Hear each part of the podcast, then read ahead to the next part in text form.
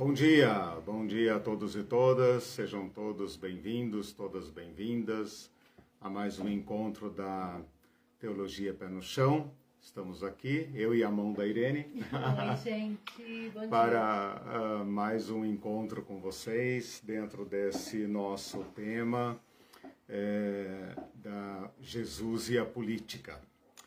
É, essa, essa relação, né, Jesus e a política, é extremamente controversa. Né? Ou Jesus é usado como um eleitor, ou Jesus é usado como um é, ideólogo né, dos, dos poderes que nos oprimem, ou então Jesus é banido para o céu, né, para os assuntos celestiais que não tem nenhuma relação com a nossa vida prática nesse mundo, como se esse mundo fosse apenas um ensaio, uma preparação para uma outra vida que de fato importa. Contra tudo isso, o Evangelho diz que Jesus se fez carne. E dizer que Jesus se fez carne significa que ele assumiu a nossa humanidade. E não há humanidade sem política. Portanto, é perfeitamente natural que a gente faça esta abordagem de Jesus e a política. Se a gente não puder falar de Jesus e política, então nós não podemos falar de nada do Evangelho. Né? Falaríamos apenas dos céus, da, das nuvens. Né? Mas esse é um curso Teologia Pé no Chão. Então, se Jesus pisou esse chão, e se isso tem alguma importância para nós, então nós é, podemos explorar este conhecimento e, quem sabe, achar é, luz, achar é, sentido né, para a nossa vivência hoje, nós, eu e vocês que vivemos na história. Né? Bom, gente, nós estamos. Bom dia a todos vocês que estão chegando. Nós estamos é, tratando então uh, desse tema em quatro sessões. Uma sessão em que eu exploro uh, uh, o poder, aquele poder que de fato exerce a dominação de uma sociedade. Então, esse é o primeiro bloco que nós estamos é, estaremos concluindo uh, na semana que vem. Uh, serão seis aulas, né? Hoje é a aula 5. Na próxima sessão do curso, eu quero mostrar aquele poder, as esferas de poder que se associam a esse poder dominante, dominador, uh, para uh, tornar a dominação mais eficiente ainda. E normalmente esse tipo de poder, esse poder cooperativo, né? cooperativo com um poder opressor, que eu chamo de condominação ou sob dominação, ele é exercido pelas elites locais. E isso não muda. Todo império uh, se apropria de elites locais para que sua dominação seja mais eficiente. Na terceira sessão, nós vamos tratar do povo. Não um povo sem poder, porque isso não existe, mas das reações do povo a essa dominação. Né? E então nós vamos tratar desde aquelas reações mais resignadas até aquelas reações mais violentas. Na quarta sessão, então, depois de termos feito todo esse levantamento do mundo de Jesus, nós queremos nos dedicar especificamente ao papel de Jesus, ao, ao jogo, entre aspas, né, de Jesus dentro dessas relações. Por exemplo, quando a gente fala que Jesus, ou melhor dizendo, né, que José era um carpinteiro, nós estamos fazendo um pequeno recorte do José ligado a um mundo de trabalho. Quando nós dizemos que os discípulos eram pescadores, eles não pescavam como nós pescamos no fim de semana, né? Ah, por diversão. Não, eles exerciam uma uh, função econômica, e essa função econômica tinha desdobramentos, né? Ela, ela, ela era comercializada, ela era tributada, ela era transportada, ela era comprada em outros mercados. Então, cada um desses retratos nos mostra um, uh, uh, um pouco né, do mundo uh, de Jesus.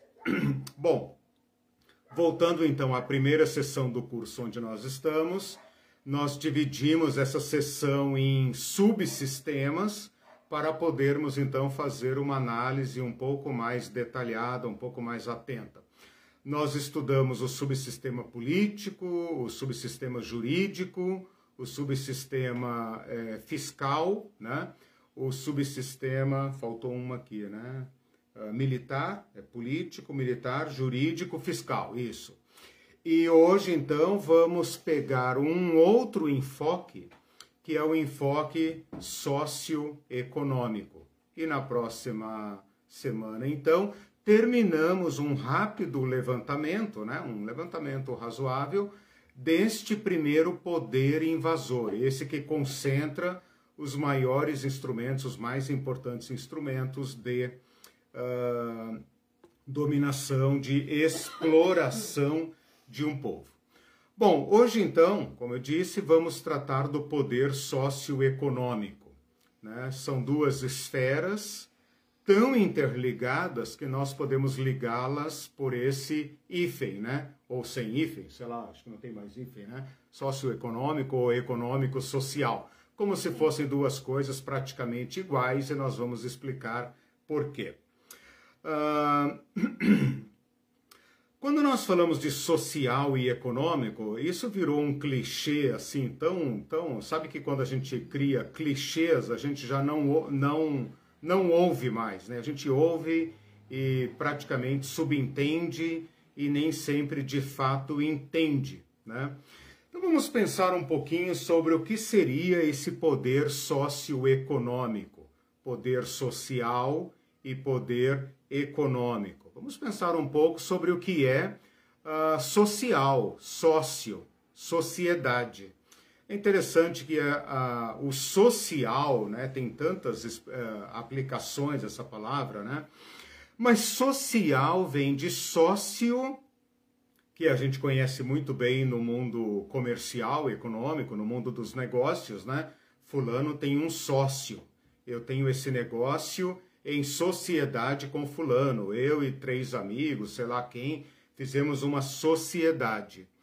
Então, a palavra sociedade, ela indica esta associação, esta ligação, esta união entre pessoas. Por isso nós podemos dizer que uma empresa é uma sociedade, mas também podemos falar a sociedade brasileira, a sociedade paranaense, a sociedade sul-americana, a sociedade norte-americana, a sociedade que, que nós queremos dizer com isso? Lá no, na base desse conceito está a ideia de pessoas associadas. Então, uma sociedade é uma grande associação, né? uma associação uh, da qual a gente pouco escolhe participar, né? porque ninguém nasce é, sozinho, né? Você já nasce como fruto de uma sociedade, né? Papai e mamãe fizeram uma sociedade, né? Então todo ser humano é um ser social e você já, já nasce dentro de uma família. E essa família vai estabelecendo relações sociais com, com outras, né? E então isso vai crescendo e vai se tornando uma sociedade, uma grande família humana. Então, essa é a ideia de sociedade.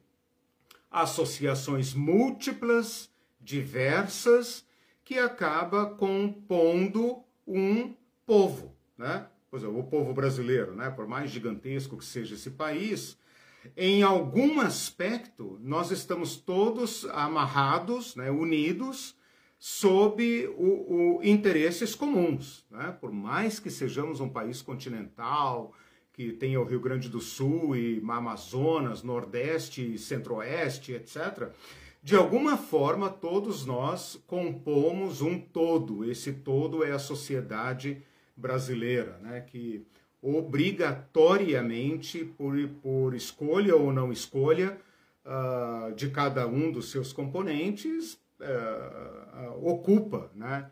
É, seu lugar nesta sociedade. Bom, vamos levar isso para o mundo da Bíblia. Né?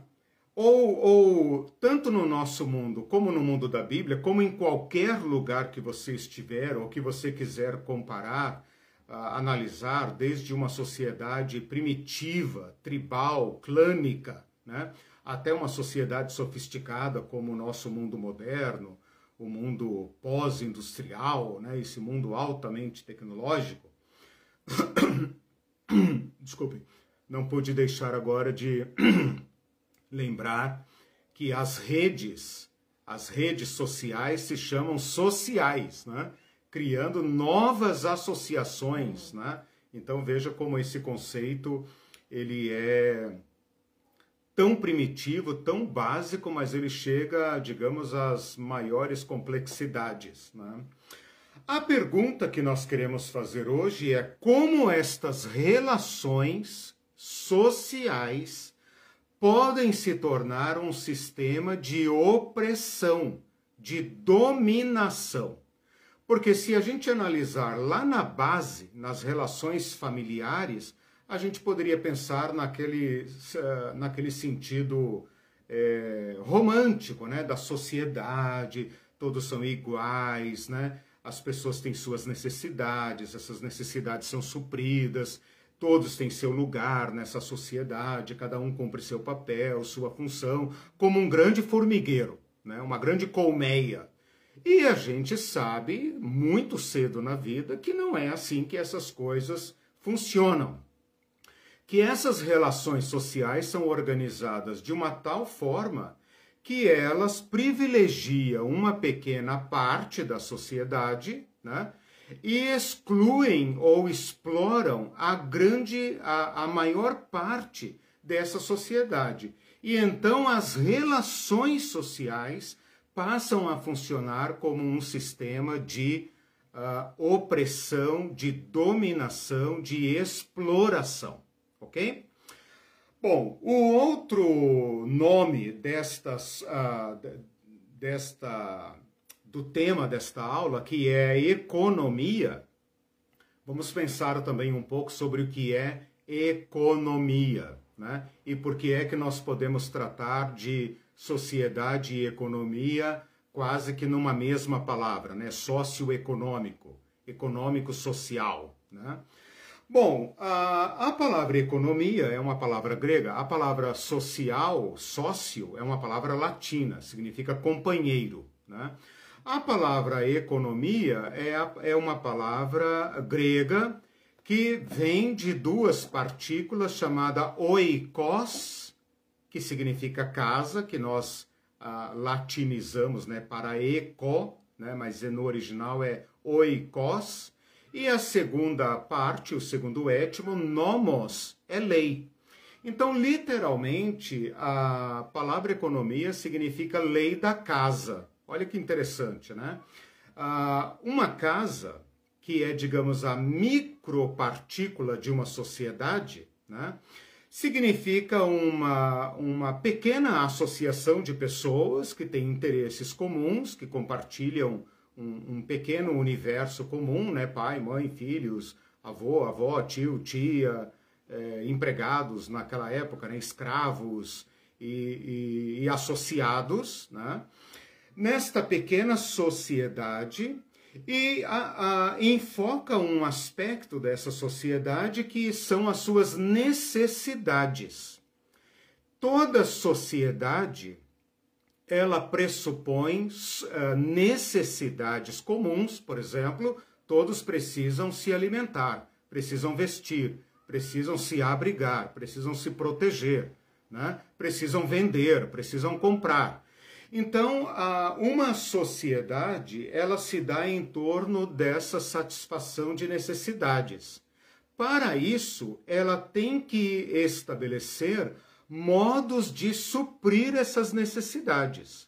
então ela tem que uh, sair ao mundo e buscar uh, uh, os elementos, os produtos, o alimento, as coisas, os materiais que ela precisa para atender suas necessidades. Então, na, na, no nível mais básico, mais elementar, economia é o modo de organizar esta satisfação de necessidades, que inclui a produção de bens, ou seja, você tem que caçar, colher, extrair da, da, da natureza, como um, uma tribo de índios, por exemplo, faz, vai se estabelecer perto de um rio, porque aquele rio tem peixe, né? E ela caça, e ela produz alguma coisa, e as mulheres tecem roupas de alguma forma. Né?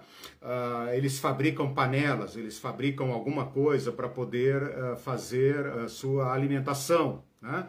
Elas constroem casas, elas constroem, eh, tecem redes. Então, de alguma forma, ela tem que fazer isso, ela tem que produzir. Se ela ficar muito grande, ela não consegue produzir tudo que ela precisa ela tem que buscar isso uh, no, em outro povo e, portanto, se estabelecem aí relações comerciais. Então, quando a gente está falando de um poder socioeconômico, é disso que nós estamos falando. Da, da, da, das relações humanas, das necessidades, da provisão, da satisfação dessas necessidades, da provisão de bens, ou seja, essa sociedade tem que plantar, ela tem que colher, ela tem que caçar, ela tem que uh, pescar, ela tem que comprar. Né? E essas relações estabelecem certas regras. Eu dei aqui o exemplo de uma tribo indígena, né, em que você pode ver ali um microcosmos de uma sociedade bem, digamos, simples, né, uh, bem simples, com uma organização, digamos, também bem simples, em que talvez todos os homens uh, são responsáveis por caçar uh, e as mulheres por preparar o alimento e algumas outras coisas assim. Os homens são responsáveis pela defesa daquele povo, as mulheres são responsáveis por outras partes, talvez criação de filhos, preparação de novos homens, novas mulheres, etc, etc. Tudo isso poderia ser extremamente equilibrado. A pergunta que nós estamos fazendo aqui nesta aula de hoje é: como essas relações econômicas, como essas necessidades e satisfação de necessidades pode ser instrumentalizada ou, ou, ou formar um sistema que vai uh, uh, privilegiar uh, um segmento da sociedade e excluir, ou seja, não satisfazer certas necessidades. Né? Como é que uma sociedade evolui daquela situação mais eh, tribal, familiar, uma, um clã, uma tribo, até se tornar essa organização sofisticada que desequilibra esse sistema de modo a privilegiar uma classe né, em desfavor de outra. Por quê? Porque todos têm necessidades, todos somos humanos, de certa forma uh, compartilhamos as mesmas necessidades básicas, pelo menos. Né? e uh, precisamos prover estas necessidades. Né? Nem sempre isso é fácil, obviamente. Um povo que vive num lugar que não tem terra fértil, ou que não tem água para todos, ou que não tem uh, o controle de certas técnicas, vai ter maior dificuldade. Um povo que tem terras melhores, eh, abundância de água, outros benefícios, né, o relevo, etc, etc, e habilidades técnicas, de, é, controle de certas é, forças da natureza, como por exemplo é, represar água, alguma coisa assim, vai ter maior uh, facilidade de satisfazer suas necessidades. Eu quis fazer essa introdução para que a gente não ouça a palavra socioeconômico como se fosse uma coisa assim, ah, tá, ah, tá, sociedade, tal, economia, tá, já sei, é essa coisa aí. Né?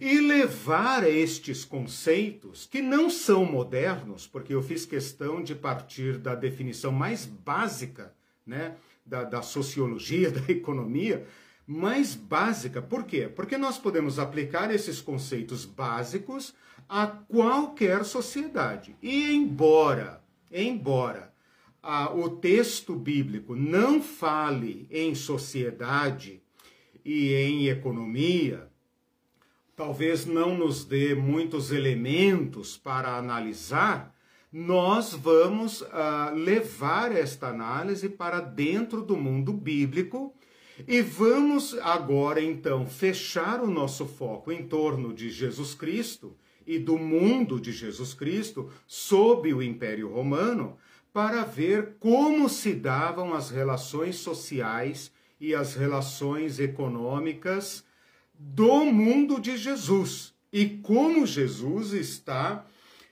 como eu falei, é, obrigatoriamente relacionado a um estado de relações sociais e a um estado de relações econômicas.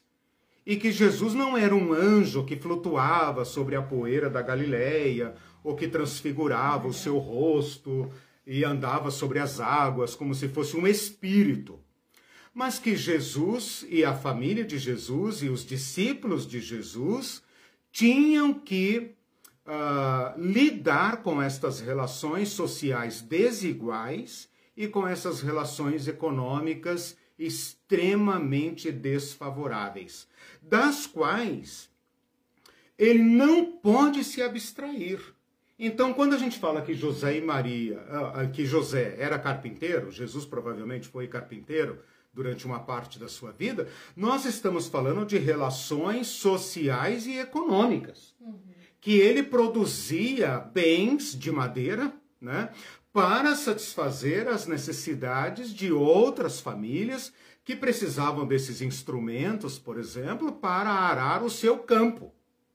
E arar esse campo não era apenas para produzir ali um feijãozinho, umas galinhas para as crianças. Não. Era porque ele tinha que produzir uh, uh, um, uma certa quantidade de bens. Por quê? Porque uh, o poder político iria fiscalizar aquela produção dele. E o poder fiscal, que eu falei na aula passada, iria passar lá na época da colheita para tomar a parte dele. Então é um entranhado de relações sociais e econômicas que estão em cada palavra do Evangelho. Se você ainda não tinha visto assim, não tinha pensado assim, eu te convido então a olhar as mesmas páginas do Evangelho. Esse mesmo Evangelho, não é outro, não é o Evangelho social, o Evangelho comunista, o Evangelho da teologia da libertação. Não! É este evangelho aí. Talvez por razões culturais, espirituais, religiosas, isso nunca tenha sido evidenciado. Uhum. Mas é esse o convite que esse curso faz a vocês então agora. É bem importante, é bem importante isso porque as pessoas podem olhar e achar que você está fazendo um recorte, como muitos fazem, né? Muitos, Exatamente. Muitas pessoas fazem esse recorte ah, o Jesus político. Exatamente. Não é, você está tentando mostrar Exatamente. a integralidade da, da, coisa, porque é, não é visto isso. Exato. Esse aspecto não é visto, né? O mesmo Jesus do Evangelho, o mesmo, o mesmo Jesus, Filho de Deus, o Jesus que fez milagres, é desse aí que nós estamos falando, não é o Jesus Che Guevara, né? Uhum. É o Jesus do Evangelho. É um tá? integral. Exatamente. É, vamos equalizar hum, aí a tá. quantia de curtições, ah, porque não está equalizado com a quantia de pessoas que estão tá. assistindo tá. e os compartilhamentos também. Então tá bom, gente, deem um apoio aí no, no é, like, né, no, no, no, como é que chama lá? É, é, gostei, né? Esqueci o nome do negócio. Clica no like é. e, e compartilhem, por favor e anotem aí, coloca lá de novo o endereço, anotem ah, sim, aí para vocês se inscreverem no canal. O canal passou de meio milzão e meia dezena, tá com 553 inscritos. Nós precisamos chegar a mil porque um canal que chega a mil tem mais vantagens para uh, Alcance, divulgar né? o, seu, o seu material. Uhum. O, o YouTube passa a levar mais, mais a sério. Bom, gente, feita essa análise, então, agora nós temos que identificar qual é o poder que vai desarticular as relações sociais e econômicas. Quando eu digo desarticular, é desestruturar, desequilibrar aquela sociedade judaica uh, da Palestina do primeiro século. Esse poder está claramente identificado. É o Império Romano. Todo o império, todo o império, falando assim grosso modo, mas acho que eu posso dizer todo o império, nada mais é do que uma sociedade que, por diversos motivos, uh, acumula poder, riqueza, bens, produção uh, e algum controle militar, né, um poder bélico, né, ao ponto de uh, extrapolar os seus limites naturais daquele povo e submeter outro povo. Por que é que ele faz isso? Para dominar um possível inimigo externo, uma possível ameaça a ele, né? E para explorar os bens que aquele povo produz. Quanto mais ele explora esse povo uh, vizinho, esses povos vizinhos, mais riqueza ele acumula, portanto, mais forte ele se torna e mais fraco ficam os povos dominados. Então é um tipo de sangria né? um tipo de operação em que uh, é mais ou menos como um tumor maligno. Né? Ele extrapola, né? ele cresce, ele, ele é, toma, domina aquele povo ao redor que produz, digamos, trigo, né? toma aquele povo, obriga aquele povo a trabalhar para pagar impostos a ele ele vai se tornando cada vez mais poderoso, porque ele toma aqueles bens que o outro produz, então isso é a exploração, né? ele vai podendo destacar ou, ou deslocar mão de obra, mão de obra para a burocracia, para a nobreza, para a, a elite econômica, né? E para o exército. Porque para você ter um exército estável, um exército que, tipo assim, uma força policial permanente, você tem que tirar homens da produção agrícola. Então você tem que tirar homens dessa produção do campo e tem que colocá-los, digamos, vamos pensar em Roma, na legião romana. Ora, aqueles milhares de homens que estão ah, ah, inscritos numa legião romana, numa centúria, numa coorte romana, são homens que saíram do setor produtivo. Ao sair do setor produtivo, eles têm que ser mantidos por outros. Significa então que você vai deslocando a, a, a mão de obra para outras finalidades que não são aquelas da produção, e você vai sobrecarregando o sistema de produção, ou seja, aqueles homens e aqueles povos que são agora obrigados a produzir, não produzem mais para aquele antigo comércio, aquele comércio que ele ah, normalmente fazia. Ele produz trigo. Ele produziu trigo demais, ele guarda.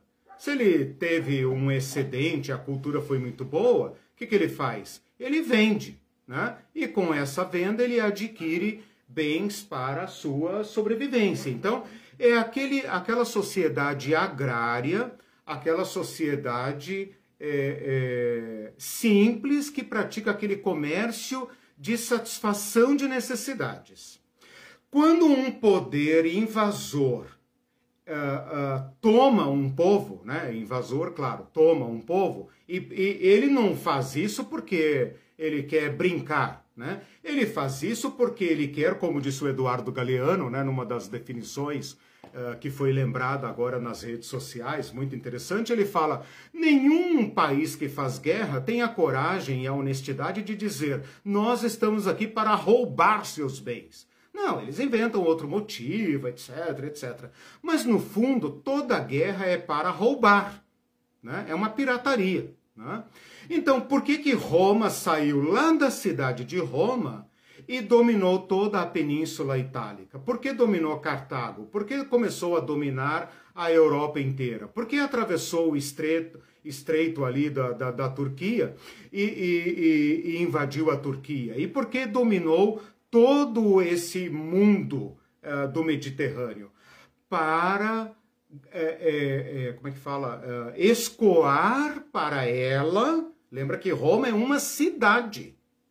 Roma é uma cidade não é nem um país é uma cidade que primeiro domina o que hoje chamamos de Itália né? E passa então a dominar esses povos porque de todos esses povos ela toma bens, ela explora, ou por meio de impor o seu preço de compra, ou por meio de tributos, ou por meio de indenização de custo de guerra, né? E ela então obriga todos esses povos agrários a produzirem um excedente. Então, esse é um ponto muito importante, é o fator que desequilibra as relações sociais e econômicas. Então vamos pensar ali no Pedro, Tiago e João, que eram pescadores. Antigamente, ou digamos assim, em outro mundo, o Tiago e o João e o Pedro poderiam produzir peixes apenas para a satisfação das suas necessidades. Se a pesca tinha sido boa, muito boa, repartia com a família toda, ou vendia o excedente lá no mercado em troca de peixes comprava farinha, comprava alguma coisa. Agora, com o poder imperial romano, lembra da aula passada, tributando a pescaria, o comércio, o uso do porto, a circulação de mercadorias, o que que Pedro, Tiago e João têm que fazer? Tem que pescar muito mais para tirar o mínimo possível para a subsistência da família, uhum. para entregar grande parte da produção para Roma ou para aquela burocracia herodiana que dominava ali o norte da Palestina. Esta produção de excedente, presta bem atenção nisso, porque aqui está o X da questão. Parece que eu estou dando aula de economia, Parece que eu estou falando da mais-valia de Marx, né? Mas presta muita atenção nisso. Roma não está ali para dizer assim: oi, cheguei, fiquem em paz, tá? Não quero nada, não, estou só olhando. Não. Ela chegou ali porque ela tem uh, uh, uma máquina de guerra, uma máquina da burocracia, e ela agora precisa tributar todas as uh, atividades econômicas para sangrar esses povos, para impedir que esses povos uh, se rebelem e para uh, satisfazer suas necessidades e deixar esse povo com o mínimo necessário para comer.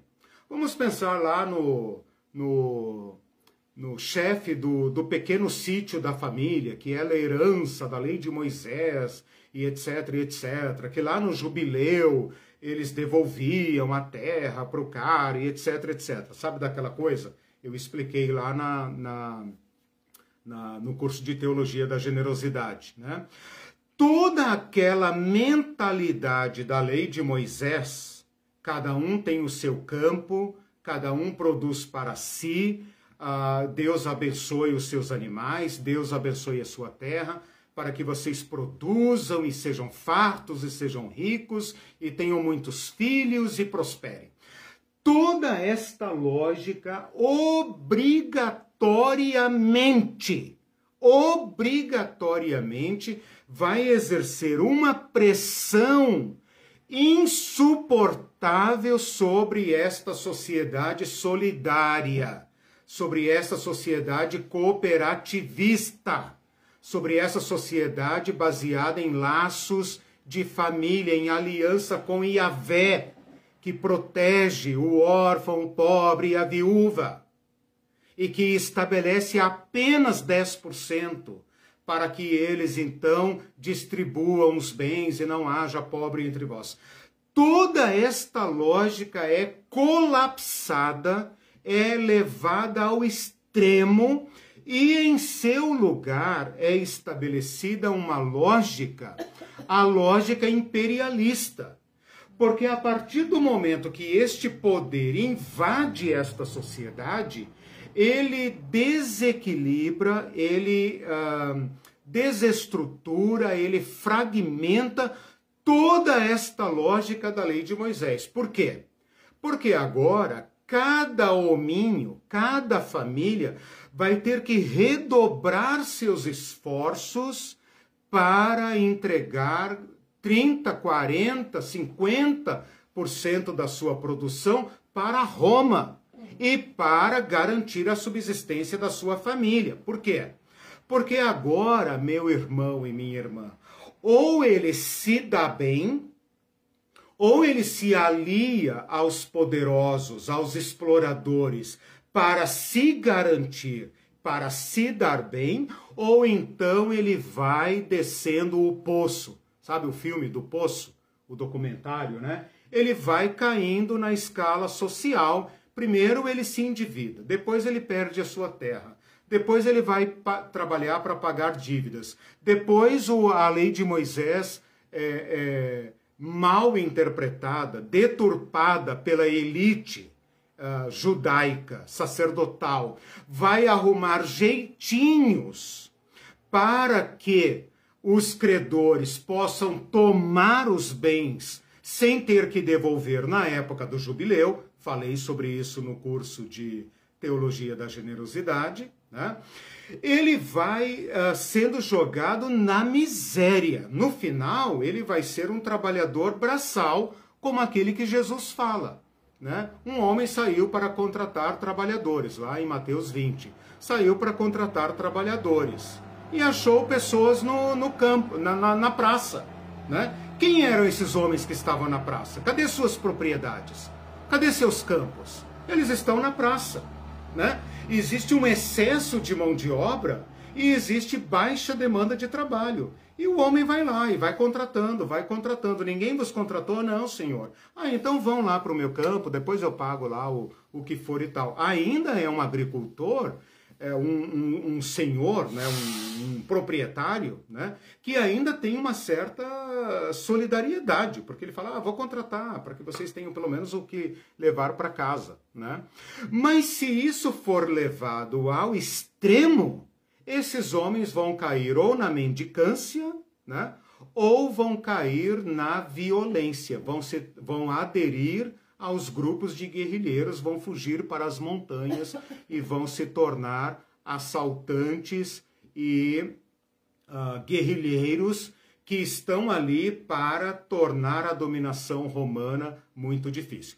Então, o que eu quis falar até agora, que é extremamente importante, que você tem que uh, uh, entender como você entende o evangelho, não tem como entender o evangelho sem ter como pano de fundo este poder imperial uh, explorador, uhum. explorador, que força a, a, a estrutura econômica da Palestina, que é pobre, a uma sobreprodução, ou seja, quem produzia 10 agora tem que produzir 20. Quem produzia 10 agora tem que produzir 15 tem que produzir em excesso. E esta lógica vai romper completamente a lógica da lei de Moisés. Por quê? Se eu te ajudar, meu compadre, se eu te ajudar, eu não tenho como dar conta da minha família. Então, cara, se vira. Se vira. Você precisa de dinheiro? Olha, eu te empresto, mas eu vou te cobrar a juros. E fique sabendo que se você alegar a lei de Moisés, eu vou levar o teu caso na sinagoga. Então, meus irmãos, esta máquina de exploração, esta máquina de exploração vai produzindo pobreza no campo. Todo mundo vive no campo. Pobreza no campo. Vai produzindo a riqueza de Roma. E nesse meio uh, campo, entre uma elite ínfima, milionária, que vive no luxo e na riqueza, e essa massa de famélicos, né, que estão lutando para não passar fome, vai produzindo uma elite intermediária que se torna uh, beneficiária, quer dizer, ela cola na elite para não morrer de fome e ao mesmo tempo faz o papel como se fosse um capitão do mato, né? Ela faz aquele papel de aderir aos poderosos para se preservar e ao mesmo tempo uh, deixar que a ralé se, se, se ferre, né? É, é interessante pensar nisso. Eu vou dar uma paradinha aqui, mas como eu sou viciado em palavras, né? A gente hoje fala exploração econômica, né? Uhum. Ah, exploração e tal. Não no sentido apenas pejorativo, econômico, mas no sentido assim. Ah, exploração do campo, exploração de minérios, explorar minérios, né? A palavra explorar é extrair lágrimas. Olha que legal, né? Implorar, implorar é, é, é, é, tentar despertar lágrimas no outro para mim. Isso é implorar, né? Porque plorar é a nossa palavra chorar. Plorar, chorar. O PL vira CH, não sei porquê. É. Por exemplo, pluvial, chuva, né? Pluva, chuva. Hum. Ah, ah é, é, então tem diversos lugares em que o PL em português veio do. Uh, o PL do latim vira CH em português. Não sei porquê, mas isso acontece muito. Uhum. O explorar é diferente. É o outro que está arrancando lágrimas de mim. Então veja como a própria palavra carrega na sua etimo, né? na sua etimologia, a, a, o desequilíbrio de forças, né? Uma classe que explora a outra, sangra a outra, né? E, e esta característica de expropriar, ou seja, tomar a propriedade, tomar os bens, é a lógica do império. Todo império faz isso. O de Antonte, o de ontem, o de hoje e o próximo. Uhum, Sempre. Certo? Por que, é que o nosso. Por que, é, né? por que, que a nossa riqueza, nós aqui do Brasil, né, e uhum. todos os povos uhum. pobres do mundo, porque tudo de bom que produzimos tem que ir para fora? Uhum. Desde o café, né? Tudo. Tudo, tudo, tudo. Nós sempre soubemos que as melhores parte. frutas, a melhor produção, a melhor carne, o melhor café, tudo de melhor tem que ir para uhum. fora. E Sem nós ficamos. As riquezas né? da terra como pressão agora. Sim. Né? Minério, tudo. Né? Como disse o Elon Musk né, sobre o golpe na Bolívia. Vamos tomar riquezas e bens e, e como é que é lá, o, esqueci o nome do, do minério que ele veio buscar aqui na Bolívia, que ele falou, vamos tomar onde for possível, vamos dar golpe onde for necessário. É, lidem com isso. Tipo assim, vocês aí de baixo, que, que se lasque, uhum. né? Sim, sim. É, eu preciso de certos bens e eu vou buscar. Se tiver na África, na Ásia, na, na, na Argentina, onde tiver eu vou buscar. Uhum. Lidem com isso, vocês sim. são pobres. Né? É, um, um, comentário que eu queria fazer é que, eu não sei, é, uhum. você já deu em, em, naquele curso sobre generosidade sim. e quando você citou, é interessante relembrar uhum. isso, você citou os 10% da lei de Moisés, que era, esses 10% eram sociais, era claro, uma contribuição todo. social para evitar a pobreza, né? E é curioso como esses 10% hoje se transformaram no dízimo que as igrejas recolhem, mas totalmente perdido do seu propósito principal pelo qual foi criado, né? É. Na época eu falei, chama-se dízimo, né? Mas a lógica, hum. A lógica é, é tributo. Não, a lógica do dízimo de hoje, uhum. mesmo chamando dízimo, é Sim. um tributo. Sim. É um tributo. Sim, mas tinha um. Claro. Agora ele foi claro trans, transportado, né? Então, isso que eu estou dizendo, hoje nós chamamos de dízimo. Ah, sim. Mas sim. a lógica por trás desse dízimo é tributária. Tributária. É para enriquecer uhum. uma certa elite clerical sim, né? E explorar né? Arrancar sangrar, lágrimas sangrar, dos que doam. Porque né? é cobrado até dos, dos é. carrinheiros é, que frequentam exatamente. a igreja. E aí você tem uma elite né, que ajuda a divulgar essa ideologia, dizendo que né, e tal. Aliás, hoje é aplicado a, a lógica do dízimo das igrejas, é, é, é, é introduzida a lógica capitalista, né? Sim. É dar para ganhar. Sim. Quer dizer, então o, o, a lógica do império engoliu até a nossa fé, né? Uhum. E a transformou numa aberração. Aí nesse sentido a gente pode dizer que o dízimo não é bíblico. Claro que não. não claro que não. Dê o nome que quiser, né? Que quiser. Não, não vamos brincar com palavras, né? Deem o nome que quiser. Né? A lógica por trás, por isso tem que assistir o curso de teologia da generosidade, né? Sim. Porque ali a gente mostra que a lógica por trás é essa lógica do cooperativismo. Né? Quando a igreja primitiva é cheia do Espírito Santo e pela primeira vez é apresentada ao público, imediatamente ela reparte os bens. Sim. Então a igreja cheia do Espírito recupera a lógica do reino de Deus, Sim. que a lei de Moisés tentava implantar e nunca conseguiu. Veja, eu não estou dizendo que foi Roma que implantou esse sistema na Palestina porque a Palestina estava sob ah, impérios desde Nabucodonosor. Mas estou dizendo que todos os poderes imperiais, seja Nabucodonosor, seja depois o Império Medo-Persa, seja depois o Império Grego, né? os Ptolomeus, os Seleucidas, até os Asmoneus, né? todos aderiram à lógica do império. Quando Roma chegou, ela apenas aproveitou essa infraestrutura, ela aperfeiçoou essa infraestrutura. O que Roma queria de todos os povos era tributo. Pagou tributo, pode viver em paz, pode viver com o resto. Né? Roma não queria produzir uma, uma, um colapso dos povos dominados. Roma não queria levar os povos dominados à fome. Não. Roma queria tomar todos os bens desses povos para fazer aquilo que eu falei no início da aula. Ela se torna cada vez mais rica, cada vez mais ela pode privilegiar uma elite governante e cada vez mais ela mantém esses povos com aquela lógica que Faraó implantou no povo de Israel quando pensou em revolução, né? Quando o povo de Israel chega para Faraó e fala assim: olha, nós queremos sair, nós queremos ir adorar outro Deus e etc., o Faraó fala: quer saber? Vocês estão com tempo demais. Uhum, Vocês estão sim. com tempo demais, estão com tempo de pensar em besteira. Estão pensando em revolução, é?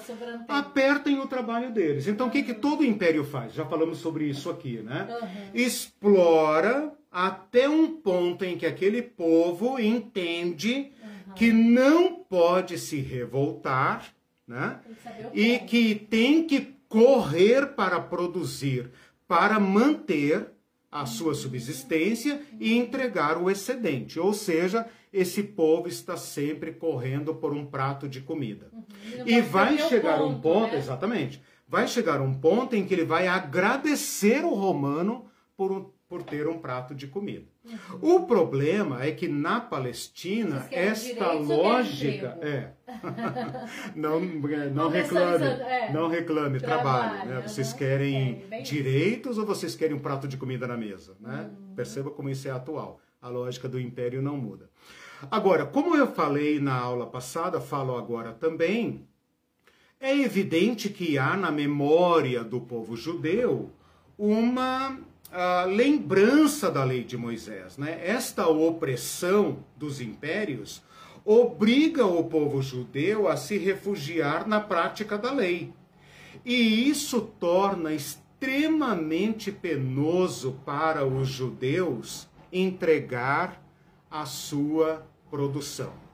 quando nós estudarmos o terceiro segmento desse curso, que nós vamos falar dos bandidos sociais, daqueles que pegam em armas contra Roma, essa questão do imposto que nós falamos na aula passada e essa questão que eu estou falando agora da produção de excedente, porque a, as tropas romanas estavam ali para fazer todo judeu lembrar que ele tinha que produzir duas ou três vezes mais, porque no final do ano, se ele não pagasse, ele ia ser preso e etc, etc. Uh, uh, toda esta uh, lógica, né, do, do, acho que eu perdi meu pensamento. Assim, uh, toda, sim, toda, uh, toda essa lógica de tributo e de produção de excedentes era extremamente sensível para o povo judeu. Todas as rebeliões que aconteceram ao longo do, do, do Império Romano, da dominação romana na Palestina, foi por causa de impostos e por causa da, do roubo. Né? Se desse um estalo, os judeus pegavam em armas para enfrentar Roma. Só mais um detalhe que eu já falei aqui e vou perguntar de novo para vocês pensarem. O que é que aqueles homens, não vou falar das mulheres e crianças e velhos, o que é que aqueles homens estão fazendo atrás de Jesus? Não os doze. Os doze abandonaram sua atividade econômica para seguir Jesus, pelo menos naqueles três anos, né? Pedro e João tinham barcos, estavam até, digamos, bem, tinham até empregados, né? Mas o que é que aquela omarada, aquela multidão de 5 mil homens, de 7 mil homens, estavam fazendo atrás de Jesus no deserto, ouvindo ele falar sobre o reino de Deus? Uhum. A pergunta que nós temos que fazer aqui é a seguinte: onde estão seus campos? Uhum. Onde estão suas terras? Onde estão né, suas terras? Por que é que eles não estão lá cuidando dos seus bois, das suas cabras? Porque uma característica da sociedade agrária é o camponês não sai da sua terra. Se ele sair da sua terra, tem os bichos para cuidar, tem planta para cuidar. Uma característica da, do, do campesinato é a fixação do homem no campo. Quando foi que surgiram as primeiras sociedades humanas? Quando o homem dominou a agricultura. Por quê? Porque a agricultura prende o homem ao campo. Então eu refaço a pergunta. Por que, que havia 5 mil homens atrás de Jesus? Estou pensando na primeira multiplicação de pães. Por que, que havia 7 mil homens atrás de Jesus? Por que, que havia aquela multidão de gente atrás de Jesus. Sendo que eles tinham que produzir. Eles tinham, exato. Exatamente. Primeiro, por serem do campo, uhum. deveriam estar nos seus campos. Uhum. Porque sempre tem um trabalhinho para fazer. Sim. Você tem um gado, você tem tal. O homem do campo não sai do campo. Segundo, ele tinha que estar produzindo duas, três vezes mais. Sim. Como é que ele pode ficar ouvindo um rabino esquisito, perigoso, que se reúne com o povo no deserto, onde Moisés e onde guerrilheiros haviam se reunido. Esse povo, gente, estava ensandecido, enlouquecido, de fome, desesperados. Se Jesus chamasse esse povo para pegar em armas, eles fariam um ataque suicida a qualquer vila. O fato de né? Jesus não pegar em armas frustrou muitos dos seus discípulos. O abandonaram e já não andaram mais com ele. Vem com esse papo de morrer. Né? Cruz Credo Ave Maria. Né? Não, não falavam Cruz Credo Ave Maria. Mas era horrível para eles pensar porque eles estavam cansados de ouvir profetas que diziam: Deus vai nos restaurar. Ora, restaurar é o quê? Restaurar nossa religião? Não! Cada um terá sua terra. Cada um comerá a sua uva embaixo da sua parreira. Cada um pescará em paz. Né? Aliás, é assim que acho o judeu que imaginava o céu. Né? Eu acho que cruz credo eles falavam porque eles temiam a cruz, né? Por causa da, hum. da crucificação de Jesus. Acho é, que verdade. cruz credo eles falavam. É, a Sica está perguntando, é, diz assim, lá atrás, José do Egito e Salomão também exploraram os camponeses, sim, né? Sim, sim. Os crentes falam aí na maior tranquilidade, ah, o José do Egito e tal. O José do Egito foi um hábil administrador em tempos de crise. Mas, segundo o relato bíblico, quem deu poderes supremos ao Faraó, pelo menos ao Faraó daquela época, segundo o relato bíblico, foi José.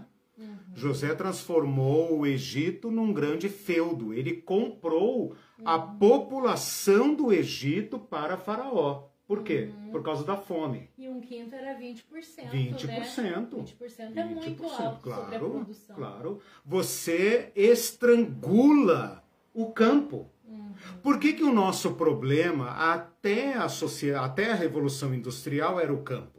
Por que, que a crise do Brasil, até os anos 60, 70, era o campo? Né? Uhum. Porque a nossa população era rural. Sim. E é o problema do acesso à terra, produção de alimento. Esse é o problema. Né? Então, tudo bem, nós somos urbanos e tal, nós não conseguimos entender muito bem uhum. é, por que, que existe gente sem terra clamando por terra, né? Nós, nós nem sabemos. Pronto, é. Né?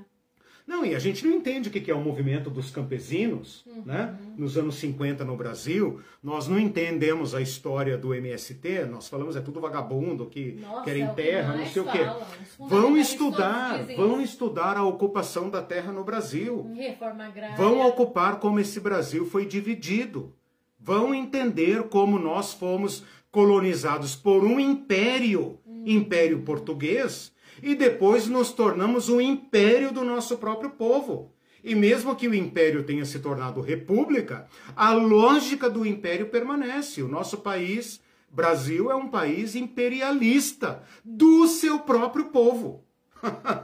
Por isso é tão fácil nos dominar, porque a lógica do império nos atravessa. Né? Uhum. Então é facílimo. O Brasil é um Sim. império para aluguel. Porque daí tudo que eles conseguem dizer é que o, o MTST está entrando, está invadindo. Invadindo. Invadindo claro, uma claro, propriedade claro. e são terras inativas, é. né? A reforma agrária é. é. uma coisa séria. E todos nós, sim, todos nós, posso dizer assim, eu com certeza, a Irene também, mas a grande parte da população brasileira é filho de gente expulsa do campo.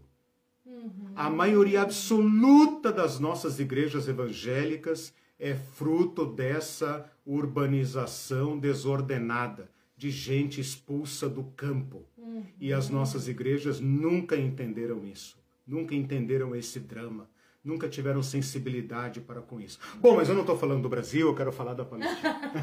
a, a Rosana Prado é. diz assim, mas a pregação do Cristo Jardim de Infância levou os ah, a pensarem sim, que essa quantidade enorme de gente sim. que ouvia Jesus era somente por causa de seus belos olhos azuis, sim. do carisma e do encanto de Jesus. Ou seja, tudo errado, né? Jesus é por não isso, olhos azuis. É, é, é, por isso que esses grandes pastores de hoje querem multidões, multidões, porque eles pensam que Jesus estava formando uma denominação, né? Hum. Sinagoga de Jesus, sinagoga renovada de Jesus, né? Tem lá a sinagoga do rabino não sei o quê, papapá, papapá.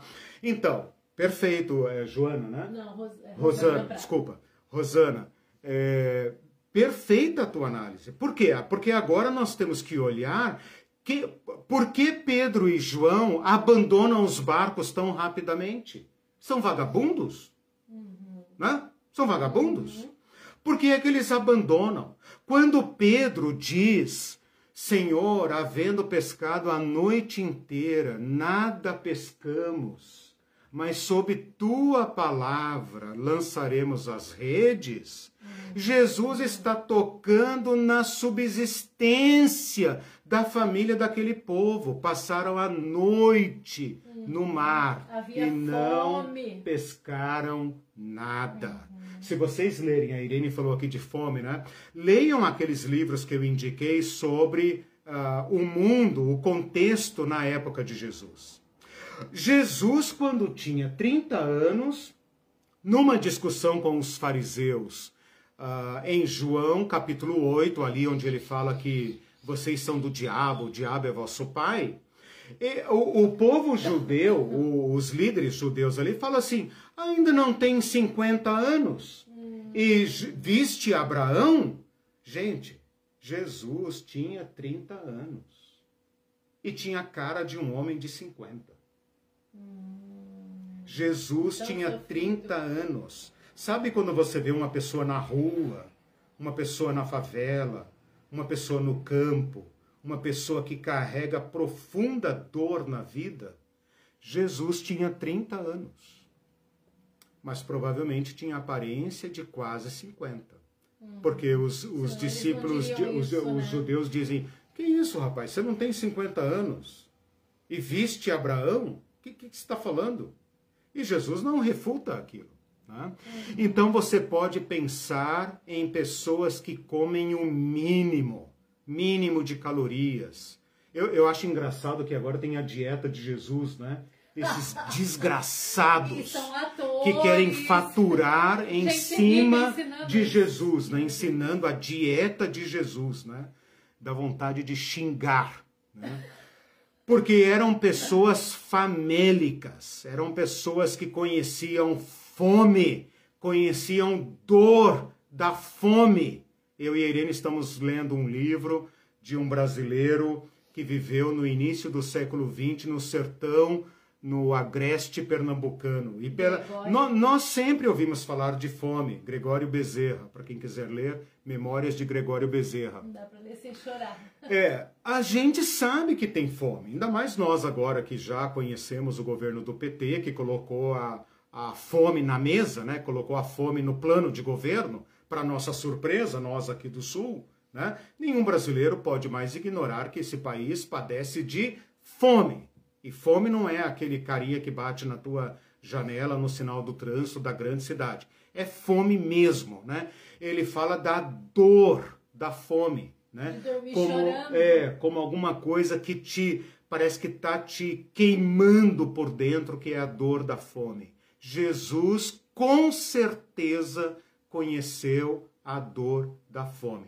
Não surpreende que quando ele multiplica os pães em João 6, a multidão corre atrás dele e quer arrebatá-lo para fazê-lo um rei. Por quê? Porque este rei dá pão para o seu povo. Ora, meus irmãos, não é possível que uma pessoa que tenha pão seja eleito rei, não é? Nós queremos eleger como rei uma pessoa bilionária, né? uma pessoa que possa garantir alguma vantagem para nós, né? não é isso? Normalmente o rei é a pessoa mais rica da sociedade. A sociedade campesina da Palestina era tão pobre que o fato de alguém botar pão na mesa era suficiente para pensar: esse cara não daria um bom rei? né? Esse cara não daria um bom rei, Sim, gente? Pelo menos nós teríamos comida. Né? E Jesus é... fala: Eu tenho uma libertação mais profunda do que essa. Vocês querem pão? Eu posso dar. Mas vocês vão continuar escravos. Eu tenho que libertá-los por dentro. Né? Uhum. Se Isso o é filho é vos libertar. Ah, com certeza. Porque as, os pregadores é. dizem que é salvação. Só, Isso, salvação. exatamente. Você tocou num ponto aí extremamente importante agora. Né?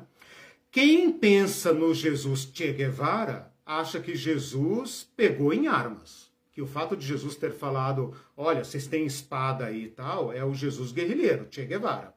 Por outro lado, o Jesus norte-americano, o Jesus das igrejas e tal, o Jesus fundamentalista, é o Jesus que não se mete com isso.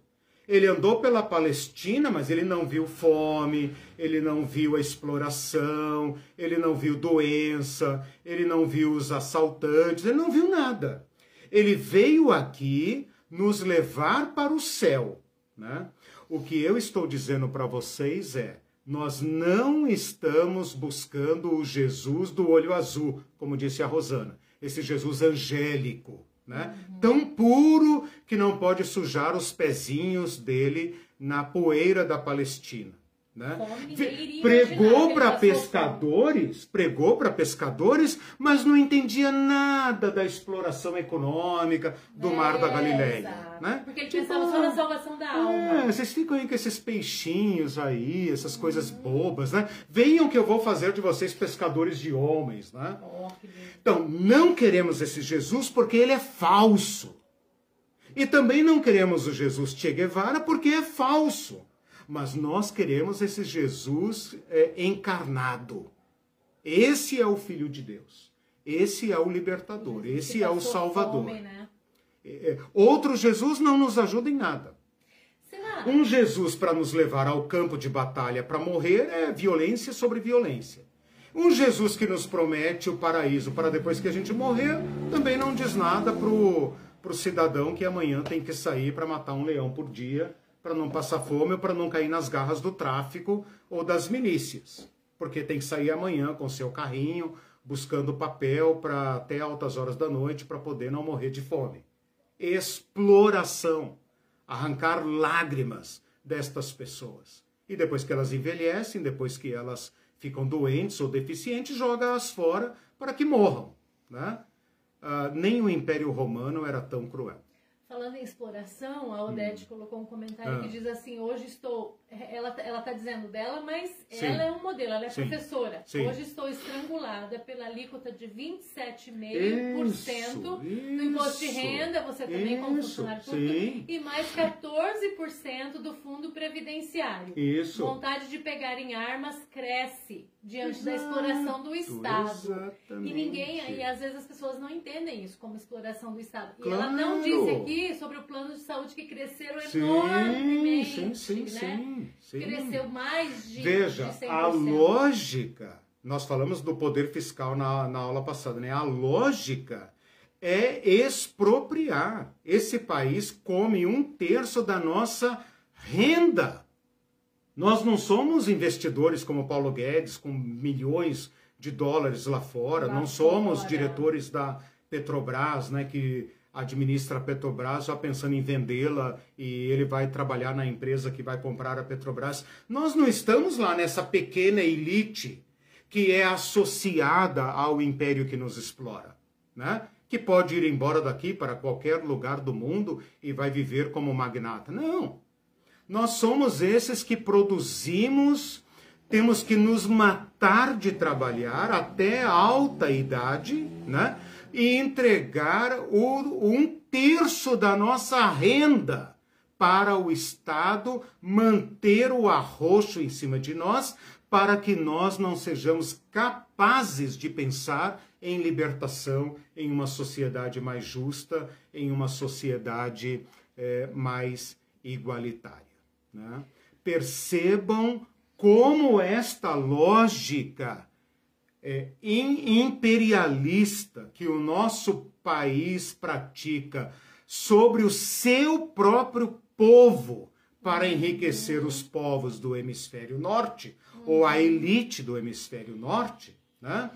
percebam como esta lógica é, é uh, cruel e como ela de, como ela é horrível, né? Mas como esta lógica desarticula entre nós a lógica do reino de Deus. Como eu vou ajudar outro se o governo já me toma tudo? Uhum. Como eu vou ajudar outro? Como eu vou repartir? Como eu vou tirar do meu fim de semana se eu já trabalhei horas extras e tudo mais para poder pagar as contas? Uhum. Como eu vou ser solidário? Cada um por si. Cada um por si. E o que, que a igreja Aí faz? Aumenta o individualismo. Claro, o claro. Né? O individualismo é fruto do império consumado. Nossa, que Esse individualismo que nós experimentamos hoje, que vai nos levar à loucura completa, à crueldade rasgada e aberta, ao nazismo, ao ódio, é fruto desta lógica consumada. Aquilo que César sonhou, o império hoje está realizando com o pé nas costas. Por isso a Bíblia chama esse sistema de diabólico, anticristão. Pode carregar o nome de Cristo, porque é um falso Cristo. Rivaliza com Cristo, porque Cristo subverte esta lógica, chamando-nos à solidariedade e ao cooperativismo. As igrejas deveriam ser, por excelência, por excelência, um lugar de vida comunitária alternativa, de economia alternativa, de, de relações sociais alternativas, para que o mundo visse como nós lidamos com necessidades, como que lugar privilegiado nós damos aos mais vulneráveis entre nós, aos idosos, às crianças, aos pobres. Quer saber se uma igreja é de Jesus Cristo? Olhe como ela trata os pobres, os mais frágeis, os mais desvalidos. Se essa igreja não tiver no seu centro os pequeninos do mundo, esta igreja não é a igreja de Cristo. Dê o nome que quiser. Pode chamar de Igreja Universal, Igreja Católica, Assembleia de Deus, ah, blá blá blá blá blá blá. Pode chamar do que quiser. Não é a Igreja de Cristo. Cristo continua chamando de dentro das igrejas pessoas que falam: venham comigo. Abandonem esta lógica imperial e venham comigo. Bom, eu estou demonstrando, claro, eu saí muito aqui do que eu pretendia falar, mas eu espero ter demonstrado como a presença de Roma desequilibra as relações sociais e as relações econômicas. Desequilibrando as relações sociais e as relações econômicas, e quando eu falo de uh, relações, econô atividades econômicas, eu estou falando de campo, comércio, pescaria, que é 99% da população da Palestina, sociedade agrária. Né? Como a presença imperial estrangula essas relações. E estas relações é, é, é, um, desequilibradas, injustas, cruéis, exploradoras, está em cada página do Evangelho. Transpira do Evangelho. Se isso não está escrito lá, meus irmãos, é porque o povo que viu Jesus, andou com Jesus e leu as primeiras versões, as primeiras cópias do Evangelho, não precisavam disso. Agora, eu e você precisamos. Por quê? Porque, primeiro, nós não estamos no Império Romano. Segundo, nossa religião cegou nossos olhos para sermos explorados da maneira mais perfeita possível. É Deus que quer. É Deus que quer. Que Não se atreva contra os poderes, porque foi Deus que colocou eles lá. Uhum. Quer crescer na vida? Uh, trabalhe, trabalhe muito. Né? Teve um irmão na nossa igreja, lembra disso? Na nossa ex-igreja, um irmão que chegou lá e falou assim: Eu vou ensinar para vocês o princípio de ficar rico, lembra? Hum. Ele veio para uh, aumentar a arrecadação da igreja. Esses gurus que a igreja contrata, Depois esses dele, coaches. Ele começaram a passar né? cartão. Exato. Né? É, é, eles inventaram, eles colocam base bíblica e trazem esse lixo né, para dentro da igreja. Mas ele veio nos ensinar como ficar rico, irmãos, porque ele era rico, ele era pastor e era rico. Né? Ficou rico. É, exato, toda a igreja dele era de empresários e tal, porque, claro, eles aprenderam como explorar. Né? É claro que explorar é fácil. Né? Mas a lógica dele era muito simples. Você tem que guardar 20% do que você uh, arrecada. Porque uhum. José não aplicou 20%, então aquilo ali é o princípio de Deus. Uhum. Você guarda 20% do que você uh, arrecada, do que você ganha.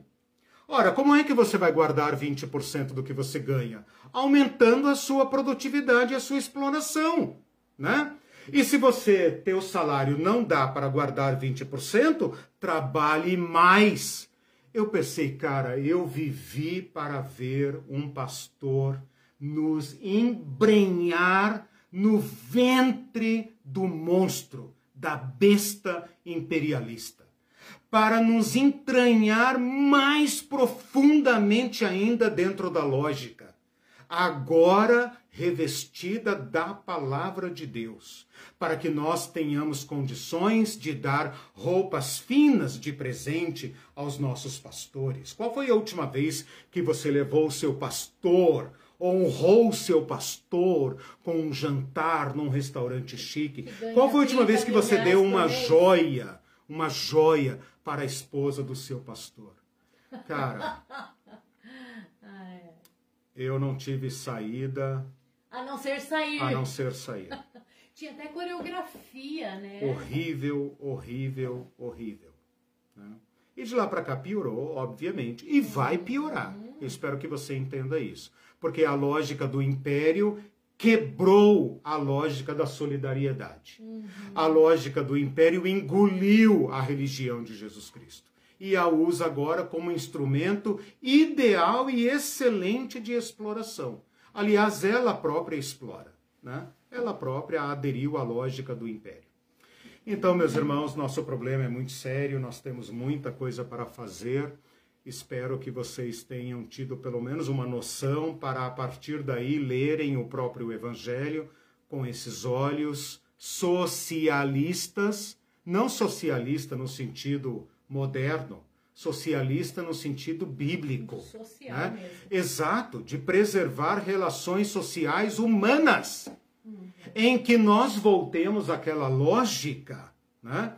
em que todos são iguais, são sócios, sociedade, todos têm necessidades e todos produzem para o bem-estar de todos. Bem-vindos ao reino de Deus. Fazendo essa leitura que a gente está fazendo do Gregório Bezerra, uma coisa que, eu, que, uhum. que, me chocou bastante, porque a gente vive tão embrenhado hoje no, no individualismo que isso a gente é se acostuma é. com isso, né? Uhum. E como existia. É, Você não pode ver o que te explora. Exatamente. É. E como existia muita fome, que eles choravam, sim, né? Crianças sim. dormiam chorando de Era fome, né? água, Porque doía alimento, mesmo o estômago, é. né?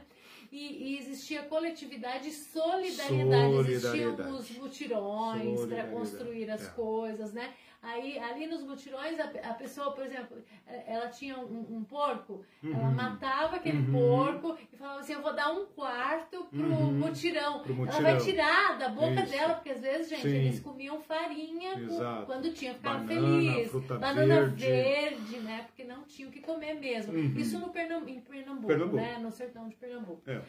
É, e as secas e Uhum, tudo isso. Mas uhum. enfim, eu queria comparar isso com a, a, a nossa Uhum, atitude hoje uhum. de individualismo, né? Então, quando a gente tenta E a voltar... igreja engole esse individualismo. É, e aí eu fiquei lembrando que o MTST é tão criticado por Uhum. invadir MST. terra- MST, ah, MTST é outra da- é urbano. É, é urbano. É, em prédios, inclusive, Uhum. que não, não Isso, estão sendo isso. usados também. E o, e o MST nas terras improdutivas, né? Reforma agrária. Uhum. E, e eles são acusados, isso Uhum. é, é de boca em boca, assim, é, né? bandidos, invasores, né? E eu vi um, um- um vídeo Uhum. deles, né, que eles mostravam as, a- Uhum. aquelas pessoas às vezes mirradas, magrinhas Uhum. e tal, Sofridas. né, né? sofridas porque já passaram fome Uhum. antes, né? E Uhum. agora comem bem. E aí eles falam das sementes crioulas, que é semente sem agrotóxico, né? Que é outra luta contra esse império das sementes que a gente deveria falar um dia, né? E, e aí produzindo aquilo. E daí tem um detalhe: eles são pobres ainda, Uhum. E eles foram os que mais doaram que mais na pandemia. Doaram eles doaram, ele, ele, falou, nós vamos completar 10 mil toneladas de. É, é. Aqui desse acampamento. Desse Imagina acampamento. os outros. Outra então, é ideia, outra lógica, enquanto o capitalismo queima e destrói excesso de produção. Exatamente. Destrói alimento. Então você vê que aí tem a ideia, o retorno, a, a o resgate uhum. da ideia da solidariedade, e da partilha. Humana. Essas é, duas palavras, é, né? Eu achei é, incrível. E aqui tem um comentário da Marlene que diz assim: uhum. recentemente um amigo nosso postou no Facebook uma crítica uhum. ao não ir à igreja, afirmando uhum. que isso não era bíblico, não ir à igreja. Respondi para ele que, que igreja, como se faz hoje, também não é bíblico. Exato, exatamente. Né? Ele está falando de quê, né? Exatamente. Usa, usa a palavra de Deus para invisibilizar né, a uhum. associação da igreja com esse sistema uh, explorador. É, assim como o dízimo, como é praticado é, hoje, também exato. não é bíblico. Foi incorporado por essa lógica. A Edlamar diz assim, falando na multiplicação dos pães, uhum. parecia apenas um milagre uhum. para engrandecer o ministério de Jesus. Uhum. Mas com esse uhum. estudo fica claro a exploração do uhum. povo e o quanto eles uhum. estavam famintos e mostra que o amor de Cristo abrange todas as áreas Isso. da vida humana. Perfeito. Eu ia, esse Perfeito. comentário dela me lembrou o seguinte: porque as mensagens, as pregações dos púlpitos hoje uhum. parecem tão vazias, é, parecem assim, eu digo assim. É, é para dispersar é, mesmo. andando no ar, assim, é, é, não tem é conexão, uma coisa. Né? Não tem conexão, uhum. aquela coisa distante, aquela uhum. coisa que não, não é pé no chão, né? Uhum. É um negócio estranho, né? Uhum. Mas os pregadores não trazem esse uhum. fundo aqui de opressão. Nunca eu vi alguém falar que Jesus deve ter provado a fome. Uhum, Nunca. Deve uhum. ter dormido com dor no estômago, com sim, fome, né? Sim. Tem gente, pelo contrário, que fala que ele era até ah, é, rico. É, é rico, é. porque é a profissão, né? Ah, é o outro Jesus. Então, né? assim, sem esse contexto real, uhum. não dá para extrair para ir lá uhum. e, extrair e sair com mensagens uhum. realmente que vão modificar uhum. a nossa vida, uhum. que vão nos fazer refletir não, sobre não a vida toca, real. É verdade. são, são alienantes, né? Aí depois detestam quando fala que a religião é alienante, né? Uhum. Bom, gente, é, eu tinha preparado aqui para falar sobre a divisão de classes. Deixa eu ver. Se, tem mais alguma pergunta, mais algum comentário? Deixa eu só falar aqui rapidamente sobre as classes. Eu sei que classe é uma categoria moderna, né? Mas eu vou aqui me dar o direito de aplicar ah, esta ideia moderna para ah, entendermos como funcionava uma sociedade antiga. Um império como o romano tinha basicamente duas classes sociais, a de cima e a de baixo. Né? Ah, com um agravante que a de cima era extremamente pequena, 1 a 2% da população do império eh, podia ser considerado parte dessa classe superior, né? E todas as outras 99, 98 a 99% eram da massa camponesa, porque nós estamos falando de um tempo uh, uh, pré-mercantilista, pré-capitalista, pré-industrial, obviamente. Então, o mundo agrário. Né? Uh, esta classe superior era ocupada por cinco categorias. O imperador era uma classe à parte, ele sozinho era uma divindade, ele era um mundo à parte. Tudo girava em torno dele. Né? Os governantes, ou seja, aquela classe que, aliada a César no controle das províncias do império, aqui nós podemos colocar uh, Herodes, né, todos esses, todo esse staff, né, uh, os senadores romanos, os governantes, então toda essa classe eh, superior que fica uh, junto de César, né, que, portanto, fornece aquele aparato burocrático, né, que também vai comer os bens da nação, porque são pessoas que uh, vão adquirindo terras e vão se mudando para cidades para viver do luxo do império. Né? Então, esta pequena classe, uma classe de burocracia que é considerada aquele escalão burocrático, né? E aqui entram talvez os militares e tal, né? Uma pequenina classe de comerciantes que enriquece tomando do produtor e levando para Roma. O Apocalipse, lá no capítulo 18, quando eu dei aquela aula da queda de Babilônia, eu falei sobre aqueles produtos de luxo, né? Deixa eu até ler aqui, porque é tão adequado agora. No capítulo 18, ah, versículo uh, 11, 12, fala assim: mercadoria de ouro, prata, pedras preciosas, pérola, linho finíssimo, púrpura, seda, uh, de escarlata, de toda espécie de madeira odorífera, todo gênero de objeto de marfim, toda qualidade de móvel de madeira preciosíssima, de bronze, de ferro, de mármore, canela de cheiro, especiarias, incenso, unguento, bálsamo, vinho, azeite, flor de farinha, trigo, gado, ovelhas, cavalos, carros, escravos e almas humanas. Então, esse comércio de luxo né, produzia uma pequenina elite comercial que lucrava com a exploração, fazendo esse meio de campo, esse atravessador, né? esse atravessador que até hoje, de certa forma, existe. E também pertence a essa elite de 1 a 2% os sacerdotes. E aqui vocês têm que prestar muita atenção no Anais, no Cafaz e no Satanás, né? Porque eles vão pertencer a essa pequena elite. Esta pequena elite faz o trabalho sujo de ligar Roma às forças produtoras, ou seja, ao homem do campo, às famílias, que são aqueles que de fato produzem a riqueza. Roma produz o quê? Pensa cá comigo. Ela não produz nada, só Roma produz o quê? Nada. Ah, é. Roma não produz nada. Roma é a cidade que explora, rouba, pilha todo o império. O que, que Roma produz? Vá lá no, no, no, na, no livro de História Geral, pega a cidade de Roma e pensa o que, que ela produz. Nada.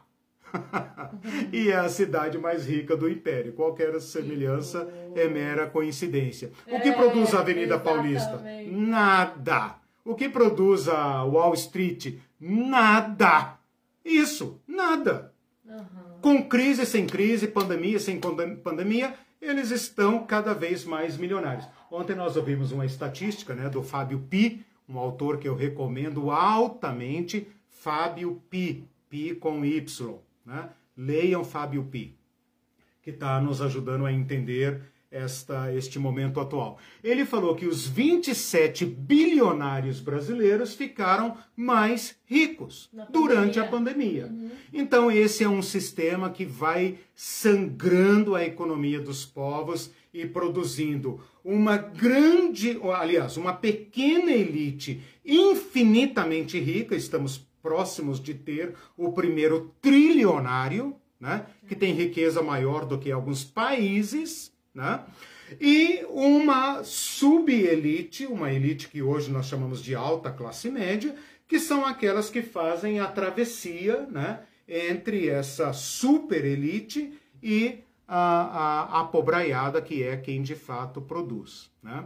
E para falar da classe inferior, a classe de baixo, que é 99, 98 a 99% da população, camponeses, que estão presos ao campo e agora obrigados a produzir muito mais, explorar a terra.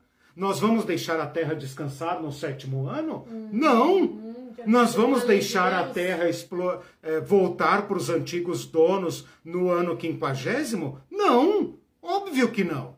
Nós vamos ter que arrumar uma interpretação, uma doutrina, uma teologia que nos permita cobrar dívida até tirar a túnica do pobre. Ou você acha que Jesus está falando para quem? Quando ele fala se te tomarem a, a túnica, solta também a capa ou vice-versa. Junto com os venenos para envenenar a terra. Exatamente. Né?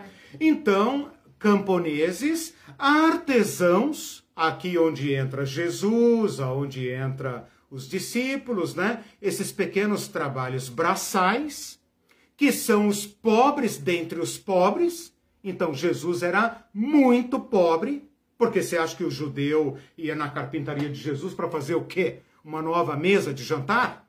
Uma, uma, uma cozinha planejada? Não. Ia fazer um arado, um cabo de enxada, uma canga de boi, um carro de, de, de cavalo puxar. É isso. Né? Um lugar que não tem madeira. Como é que você vai ser carpinteiro num lugar que não tem madeira? Ou tem madeira na Palestina? Né? Hum. Tem o um mínimo, né? tem para fazer cabo de enxada, para fazer esse tipo de coisa.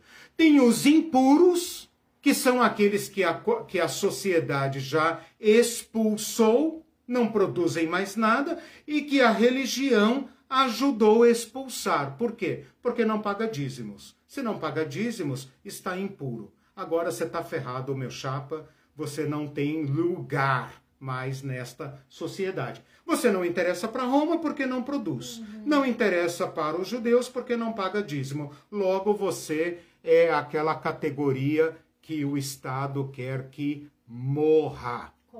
Bem-vindo aos discípulos de Jesus. Aí nasceu o movimento de Jesus. Entre os campesinos empobrecidos, entre os artesãos, pescadores entre os impuros, prostitutas, ladrões, etc, etc, e aqueles dispensáveis, né? que são os doentes, velhos, etc., aqueles que não servem para mais nada.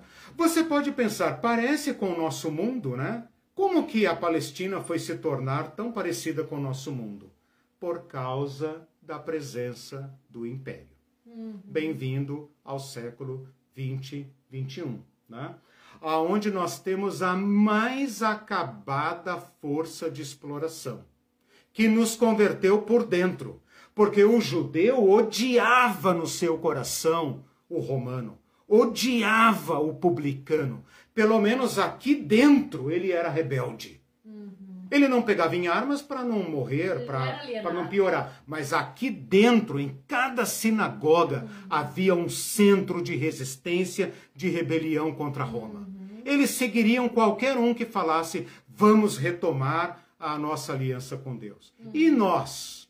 E nós, que fomos docilizados por dentro, por dentro, em que o império já dominou nossa mente e que nos faz trabalhar para esse sistema e odiar quem tentar nos libertar. Exatamente, né? odiar. Exatamente. Então, meus irmãos, acho que já está na hora de acabar a aula. Né? Na próxima aula eu vou falar do poder dos poderes por trás de tudo isso. O Satã. Quero mostrar uma outra face do, do, do poder por trás que só a Bíblia elucida. Ninguém elucida o que está por trás. Mas a Bíblia abre os panos, né? E nos faz entender quem é o mentor uhum. desta lógica Sim. que mata, né? Que destrói, que escraviza, que o ladrão veio para roubar, matar e destruir. De quem Jesus estava falando? Do ladrãozinho que rouba a galinha? Não, né, irmão? Que tá com fome? Do romano, né, irmão? né? Do romano, ah, né? Exatamente. Óbvio. Tem alguns comentários. O Itamar hum diz assim: aquela, aquela ideia de Jesus ser o Todo-Poderoso afirma isso, ocultando a sua real vulnerabilidade. Que a gente estava falando da isso, fome, né? Isso, é, a, a, o fato dele ser poderoso oculta essa, essa face de Sim, vulnerabilidade. Transforma a pedra em pão. Fome. É. Faz show aí que esse povo te segue. Então, e se ele, e se ele transformava a, a pedra uhum, em pão, ele uhum. não tinha que passar fome. Exatamente. Era só falar assim. Olha o Jesus encarnado aí. É, Olha o Jesus encarnado. O poder de Jesus se destaca por ser o todo-poderoso em amor, não todo-poderoso em riqueza e poder opressivo. Salvou-nos pela total subversão da lógica. Fraco, torturado, pendurado na cruz de pé e mão. Na sua profunda fraqueza, estilhaçou o Império Romano e vai estilhaçar, destruir todos os impérios. nós cristãos acreditamos nisso. Né? Na, o Todo-Poderoso, como Itamar está dizendo, na sua total fraqueza, abandonado ao extremo, ali nos salva. Roma não entende isso. Roma não entende isso, os poderosos não entendem isso, os super pastores não entendem isso, eles não entendem. Assim como o capitalismo Mas não aqueles que quiserem seguir o Cristo entenderão. Quem quiser saber e praticar as obras do meu Pai, a esses o Espírito do Cristo encarnado revela. Uhum. Como nós podemos comer por baixo esse império. Uhum fazendo de cada homem, de cada mulher, filho e filha amada de Deus. Uhum. De um Deus que os ama uhum. e que vai botar abaixo esse estado de coisas. Uhum. Para isso precisamos resgatar o sentido do evangelho. Com é certeza. é isso ou nada. Sim. Ou nós estaremos do lado dos exploradores, ou nós estaremos do lado da solidariedade. Pode dar o nome que quiser a isso. Uhum. Pode dar o nome que quiser associação, movimento, não sei do que, uhum. pode dar o nome que quiser. Ou nós estamos do lado da exploração, servindo mamon, ou nós estamos do lado do reino de Deus, atendendo, acolhendo, resgatando a imagem de Deus em cada homem, em cada mulher. Onde isso tem que começar? No mais fraco dentre nós. Uhum. Mas fala isso para as igrejas, eles te matam. Uhum.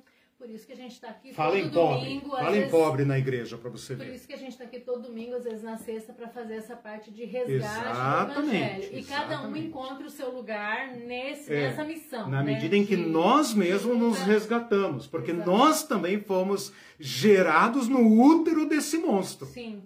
Só a gente né? sabe que teve que fazer para E o Cristo pra, nos libertando. Para sair desse ambiente, Exatamente. né?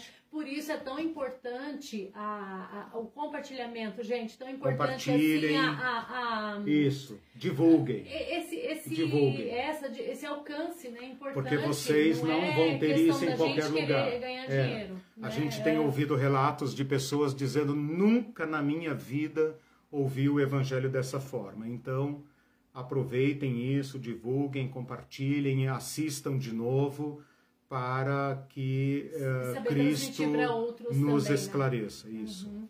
O Elton diz assim: ah. na minha opinião, um discurso ancorado nas ideias de resiliência e hum, empreendedorismo, hum. como está sendo usado pelo sistema capitalista hoje dentro uhum. das empresas, é uma forma das empresas e das uhum. igrejas, uhum. é uma forma das é uma forma das formas mais cruéis de exploração Penso isso porque sim. resiliência virou justificativa para todo tipo de constrangimento, abuso e negação uhum, de direitos trabalhistas. Uhum, uhum. E o empreendedorismo tornou-se uma imposição do egoísmo é uma e desculpa para a desonestidade. Ou seja, temos que Uhum. ter sucesso financeiro Uhum. e para isso todos têm de ser empresários e bem-sucedidos. Isso!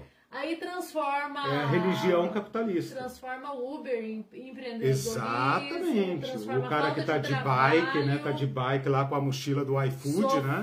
pra É caramba, o empresário, né? exatamente. Se você não tá provendo, a culpa é tua, né? Assistam Jun Mosung e Alan Coelho no canal deles, depois eu vou colocar ali, falando sobre capitalismo e religião, teologia e capitalismo, para vocês entenderem como o capitalismo é uma religião. Uhum. E tem que ser entendido, só pode ser bem compreendido como religião. Sim. Né? Max Weber e Companhia Limitada nos ajudam a entender isso. Últimos comentários, que nosso horário Hum, está é, já adiantado.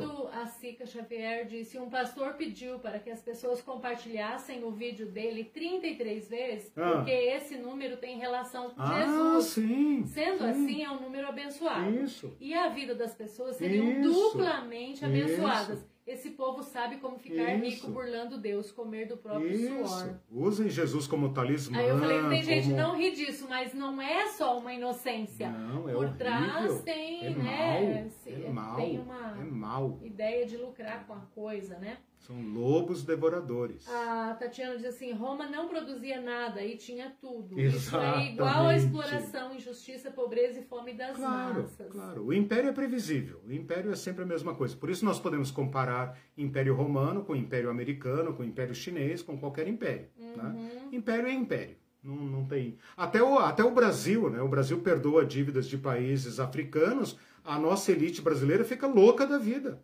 Por quê? Porque se nós somos explorados, nós temos que explorar os pobres aqui da América Latina. Né? Temos que explorar Bolívia, Peru, Venezuela, temos que explorar a África. Ora, os BRICS são para quê? Né? Se não for para explorar o hemisfério sul, em, em sociedade com o povo de cima. É, essa é a lógica. Né? E quando a gente inverte essa lógica, a gente escandaliza os próprios cristãos. Né?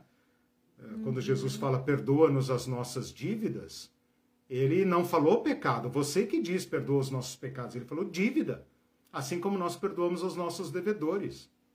É outra lógica. Né? Uhum. Ok? Ah, não, tem últimos Hum. comentários, agora você Sim, não fala nada, vou tá. ler só os últimos comentários. A Marlene diz assim: Eu nunca me converti desde pequenininha, carrego Barrabás dentro de mim. Vamos resolver isso na terceira sessão do curso. Aí, Vamos a- mostrar como Jesus é superior a Barrabás. A, a Sica diz assim: graças a Deus, a verdade, na verdade, eu não aguentava mais esse Deus da religião. Eu não conseguia ficar Isso. na igreja e já não mais estava gostando do Deus que eles nos Isso. apresentaram. Isso. Obrigada pela disponibilidade de nos ajudar a seguir com a Exatamente, verdade. Exatamente. Derrubar este ídolo, né? E adorar o verdadeiro, Deus. Verdadeiro. sim. Isso é o resgate que eu Às faço. vezes o nosso ateísmo é contra o Deus que está, estão nos apresentando, é um ídolo. Que é o ópio do povo. Vamos conhecer o Jesus verdadeiro. Eu estou tentando apresentá-lo para vocês. Sim, a, Isa, a Irisane Hum. diz assim, amém, que, é, que aula maravilhosa. Estou Amém. viciada nessas aulas. Ai, que bom. Opa! Graças e a, a. Tatiana diz, eu partilhei um monte hoje dessa aula. Que ótimo, né? Legal. E a... Calma, tem mais um. A Tá. Rosana diz Hum. assim, obrigada Eliseu Irene. Os cursos e aulas de teologia pé no chão têm sido tão esclarecedores, tão iluminadores. Aleluia. Fico feliz. Parece mesmo que o véu de anos de pregações equivocadas, contaminadas e cheia de viés que ouvi toda uma vida é finalmente levantado do meu rosto. que lindo. Graças isso. a Deus. Obrigado. Achei lindo esse comentário dela. Obrigado. Gente, eu só queria falar antes de terminar Tá sobre, a bateria aqui. Sobre as estrelas, é, que a gente não entendeu o que, que eram Ah, essas estrelas. Agora eu entendi que são estrelas que ajudam o canal. Isso, manda estrelinha. É, aí, vocês, para ajudar o canal, porque o Eliseu É. gasta muito tempo estudando, né? Uhum. Precisa de tempo, então vocês podem mandar estrelas, tá, Tá bom. Gente, uma boa semana para vocês. semana, Deus bom abençoe a todos. Nos vemos domingo. Tchau. Beijo, tchau, tchau.